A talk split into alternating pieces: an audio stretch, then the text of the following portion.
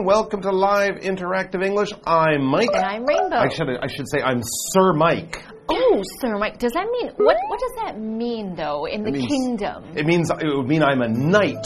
I'm a knight of the realm, serving my lord and master, my liege.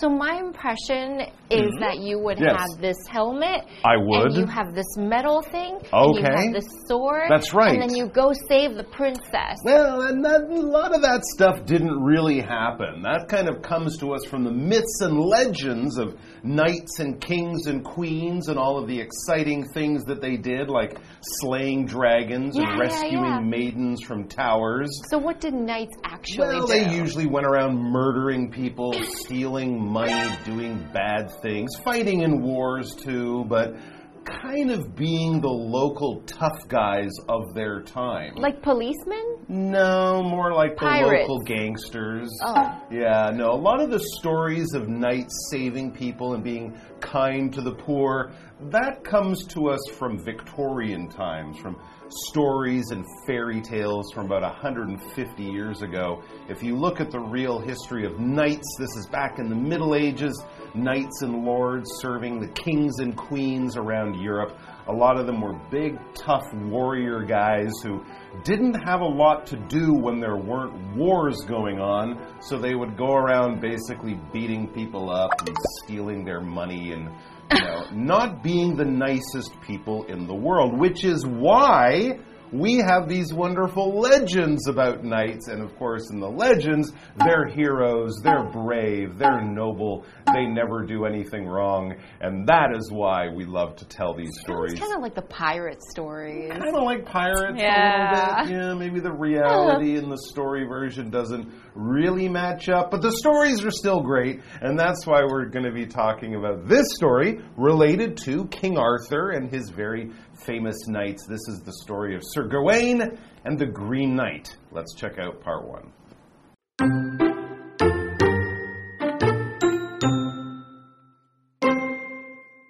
It was New Year's Eve in King Arthur's court, and the king and queen were enjoying a magnificent feast with their loved ones.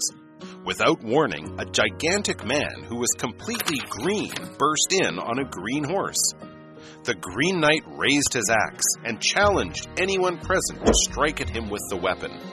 Whoever accepted the challenge would receive a return blow with the axe in exactly one year and one day.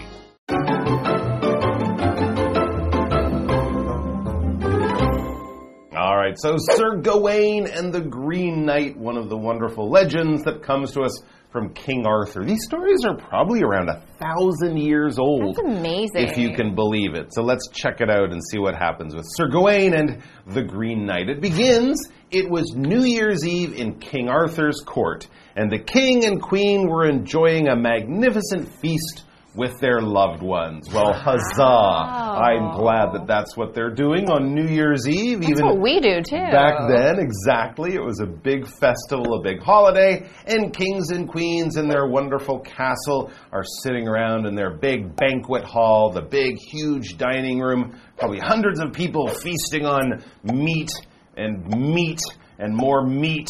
And maybe some bread with the meat. I don't think they ate salad. Did they eat fruit? Maybe maybe like grapes or something. Uh, in the winter time? Maybe meat and potatoes. Figs. But whatever, the food was magnificent. It was a magnificent evening, probably in a magnificent castle, too. This is an adjective that we use to talk about things that are great, they're wonderful, they're terrific. They might be very big and impressive, or you might just want to say it was absolutely really, really good. It was fantastic. It was great. It was magnificent. For example, from our hotel room, we have a magnificent view of the ocean. It wasn't, eh, it wasn't, uh, it was magnificent. Yes, and what was magnificent in this kingdom was a feast. A feast is not a meal. You know, a meal is like three dishes, four dishes maximum. But a feast is an entire table. You're looking at maybe like 12 different dishes, four types of bread, wines. It's got to be huge. So when we think of a feast, we would think of Chinese New Year feast, you know, when mom has to get up at 6 a.m. to cook all day. In America, we've got Thanksgiving feasts, and in every kingdom across every culture, when there are celebrations, there will be big feasts. All right, a sentence for you. We had a huge feast to celebrate Rami and Mike's engagement. So, definitely something worth celebrating. That's when we would have a feast. Okay, let's continue with our article. The next sentence says Without warning, a gigantic man who was completely green burst in on a green horse. So you have to use Hmm. your imagination here because men are usually not green and horses are usually not green. But we've got this gigantic green man and a green horse. That is very strange. Hopefully, it's just his armor that's green, because of I course was thinking he's green. knights wore armor, but maybe he had green skin Maybe. too. Who knows? But this is a very unusual thing to happen. To have someone on a horse just burst in, that means to enter very quickly and loudly in. into the dining room. Hey, everyone, look, it's this green guy on a gigantic green horse, or he was gigantic. Well, both of them. Both of them, everybody was gigantic. Probably gigantic because if something is gigantic, it's giant. It's really, really large in size. Yeah. Russia is a gigantic country. The Taipei 101 is a gigantic building, and if you get an extra, extra, extra large pizza for your pizza feast, that would be a gigantic pizza Bigger than your face. bigger than you can imagine, bigger than normally found in nature. So, yeah, a gigantic man would probably need to be on a gigantic horse because a little horse just wouldn't be strong enough. Here's something that's gigantic that we don't want to see there's a gigantic cockroach. Oh my gosh. In the bathroom. I have seen that before. It's probably not that big. It's like probably, it's probably that like- big, yeah, which is big. bigger than you oh, want. Oh gosh. Yeah. Okay, the next sentence says The Green Knight raised his axe and challenged anyone present to strike at him with the weapon. He wants a fight. He wants a fight.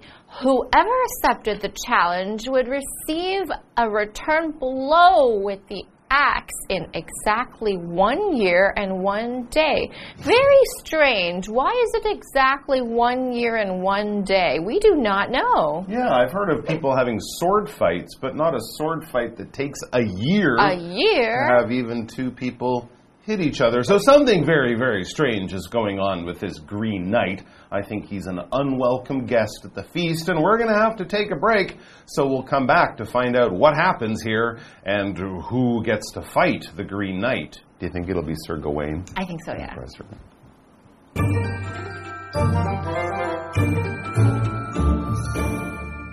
Hello，大家好，我是 Hanny。这一次要读的故事是 Sir Gawain and the Green Knight，高文爵士与绿骑士。那这是亚瑟王传说中最著名的故事之一。我们来赶快读故事吧。新年前夕，在亚瑟王的宫廷里面，国王和王后正在跟亲人享受一场盛大盛宴。突然呢，就有一名浑身绿色的巨汉骑着一匹绿色的马闯进来。那这位绿骑士呢，他就举起斧头向在场的人挑战，要他们用这一把武器攻击他。那么，任何接受挑战的人呢，将会在一年又一天后受到他的斧头回击。我们来看单字 magnificent。magnificent 它是形容极好的、出色的，或是宏伟的、壮丽的。那么 feast 在这边当名词，表示盛宴、宴会。Mike 老师提到说，国王王后可能是在宴会厅享受这个盛宴，那他用到 banquet hall 来表达宴会厅。那我们拼一下 banquet 这个字是 b a n q u e t，banquet 表示宴会、盛宴。好，下一个单字 gigantic，它是形容巨大的、庞大的。老师刚刚就聊到说，也许啊，那位绿色巨汉他是穿着绿色盔甲或者是绿色衣物，也有可能是皮肤本身就是绿色的。那我们补充一下 armor 这个字，a r m o r，armor 表示盔甲。好，这边一个重点，我们进入文法时间。好，我们来看复合关系代名词的用法。关系代名词 who。whom、which 或是 what 之后可以接 ever 来形成复合关系代名词。那由于兼具了先行词和关系代名词的功能，因此呢，前面就不需要有先行词喽。那它们所引导的子句呢，可以视为名词子句，在句中作为主词啊、受词或者是补语用。好，那我们用例子来看会比较清楚。You can buy whatever you want。你可以买任何你想要的东西。哇，我也好想有人这样对我说。Whatever you want 就相当于 anything that you want。那我们把它摆在动词 buy 的后面当受词用。再看一个例句：Whoever solves the riddle will get a prize。解开谜题的人将获得一份奖品。那这边 whoever solves the riddle 就相当于 anyone who solves the riddle。那在这边就是当主词用。介华课文中。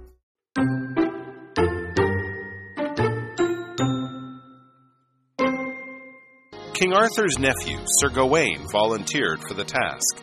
When the giant knight knelt down, Gawain beheaded him with the axe. The knight, however, did not die. He merely picked up his head and placed it back upon his shoulders. Then, before riding off, the knight calmly reminded Gawain to meet him at the Green Chapel in a year. The next year, Gawain set out for the Green Chapel. On the way, he came across a beautiful castle and was invited to stay there for three days by the lord of the house. He also met the lady of the castle and an ugly old woman. The lord made a deal with Gawain. He would go hunting each day and would offer Gawain everything he killed in exchange for whatever Gawain received at the castle.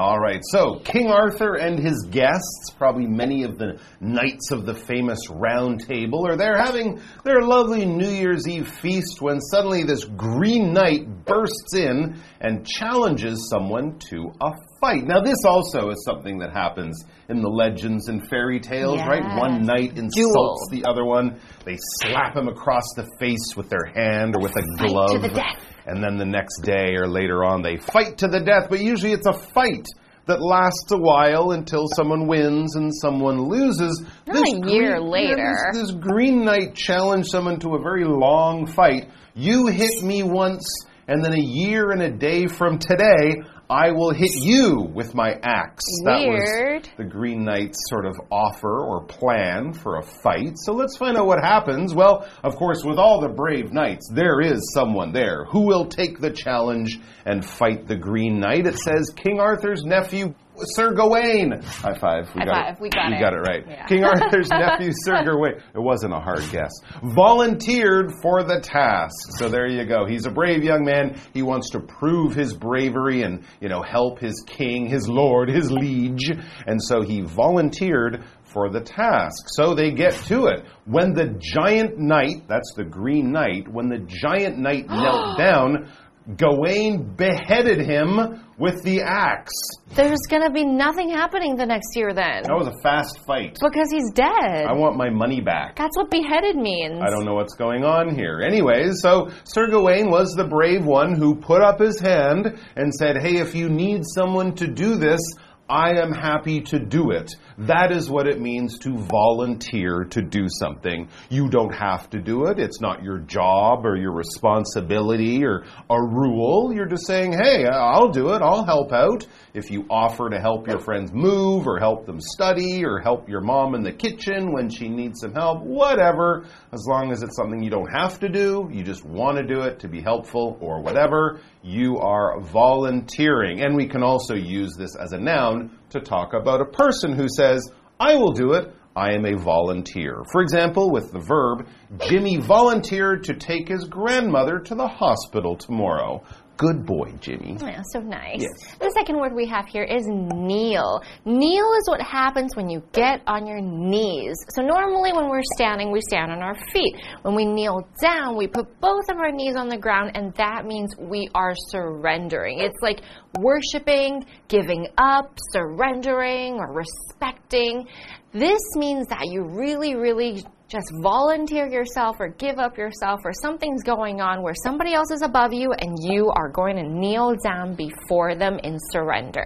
Okay, a sentence for you. The farmer faced the king and knelt down. So this is probably like meeting somebody that's so amazing in the country. He's going to say, I am down here, you are up here, and you are wonderful. So that's what happened in this story too.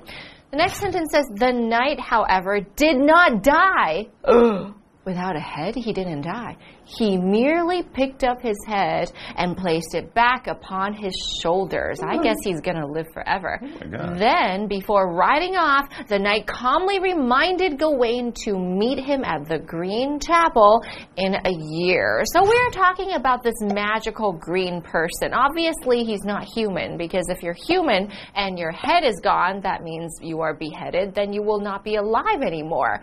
But again, we have this non human person, and he's going to be back next year. Let's see what happens. He's big, he's scary, he can live without a head, and he likes the color green. Put it back on. That's what we know about this very strange man. So a year passes. Sir Gawain must have had a very nervous year waiting to fight this guy again in the future. But the year passes, and it says the next year Gawain set out for the Green Chapel. He must have been nervous, even afraid, but he's also brave and noble. So he went off to meet his fate at the Green Chapel. And then, that says, on the way, he came across a beautiful castle and was invited to stay there for three days by the lord of the house. Oh. So, you know, this is the old days. They're traveling by horse. It takes a few days to go even a short distance.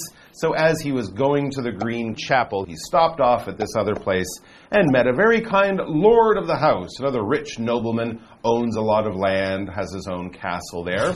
And he also, that's Sir Gawain, he also met the lady of the castle and an ugly old woman. Well, that's not a nice thing to say. But, anyways, so he met the lady of the castle, lords and ladies. This is, in other words, the wife of the Lord, and some other woman who is just described as ugly and old. I hope it's not the Lord's mother.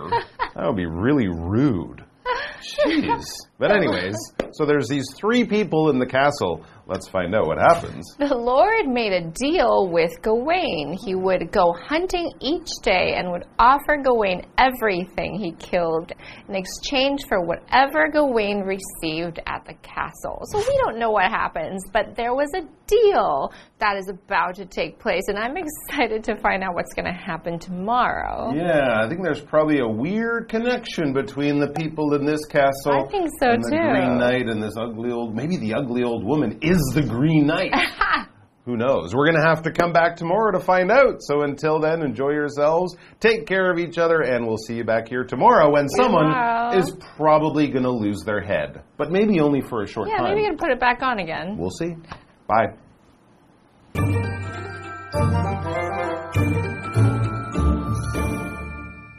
刚刚说到绿骑士向在场的人挑战，Rainbow 老师就提到 duel 这个字，D U E L。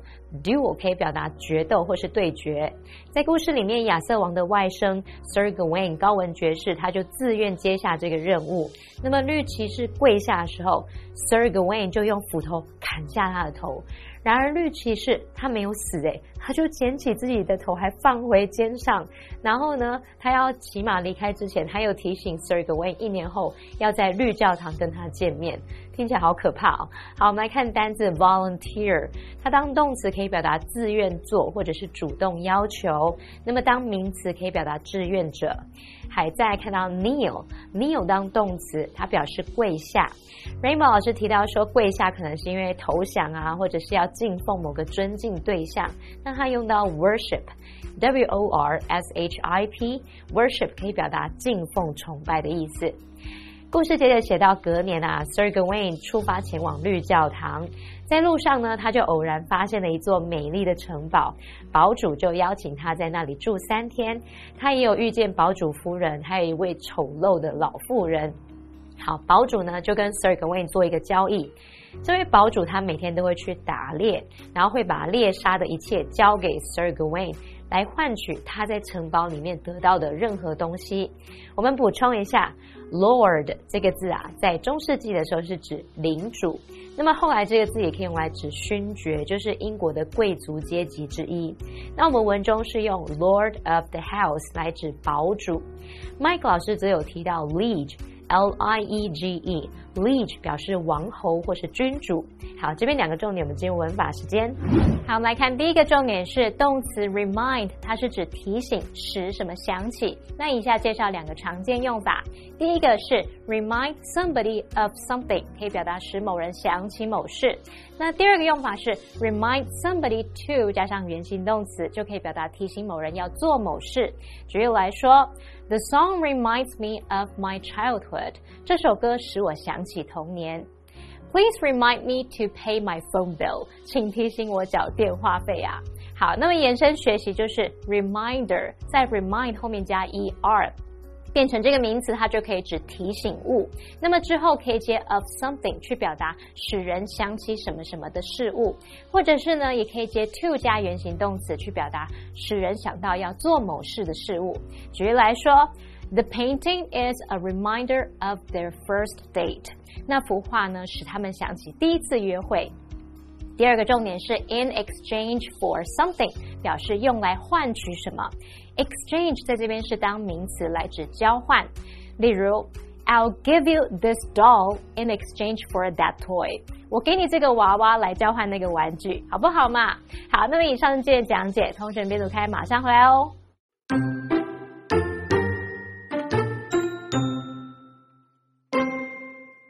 It was New Year's Eve in King Arthur's court, and the king and queen were enjoying a magnificent feast with their loved ones.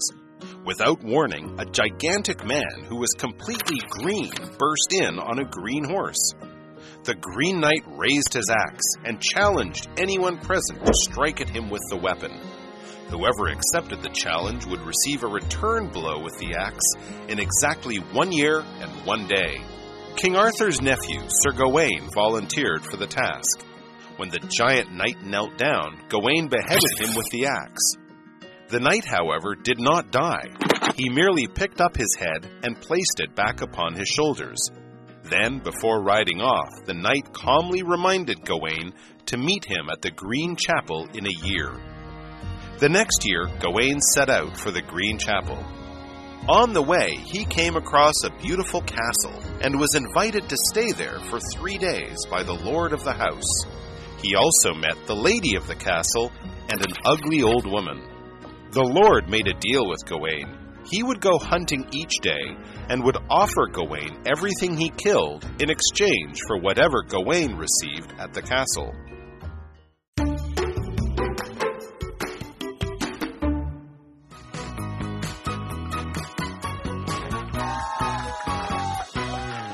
Everybody. I'm Carolyn. And I'm Matt. And today we're playing Guess the Bear, a game where we each have three cards with two sentences on them and a word or phrase, and each sentence has been replaced with the word bear.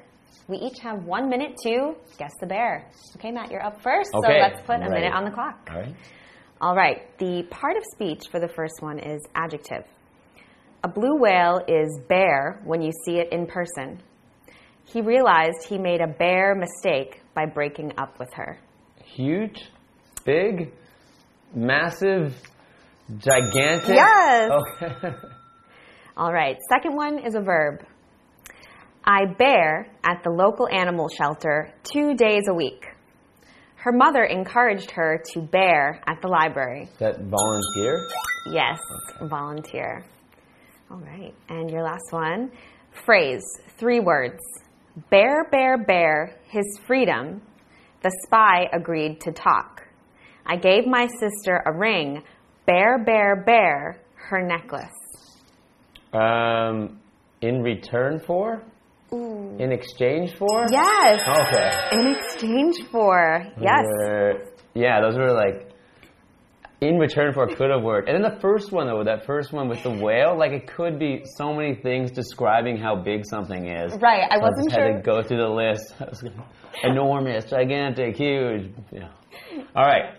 We got one minute on the clock for you, so okay. let's begin. Okay, your first one is a noun. The king held a bear to celebrate his coronation. We're having a huge bear for Thanksgiving. Mm, event? Not quite the the the. yes. Oh wow. Okay. The next one is a verb, one word. The priest bared at the altar and began to pray. You may need to bear down to see the broken lock. Bow? Uh, like Bend? Kneel? Yes. Okay. The next one is an adjective, one word. So, the view from our lake house is bare. A bare sunset painted the sky pink and blue. What? The first one again? The view from our lake house is bare. Picturesque? Like that, in other words? Oh. Oh, okay. So that was hard because it could be many things, but it was magnificent. Oh, magnificent. So okay. the view from our lake house is magnificent, and a magnificent sunset painted the sky pink and blue. Hmm, okay. so that one's hard. Those ones are always hard when it's an adjective and it has like I so know. many choices. I know that has so many meanings. I know.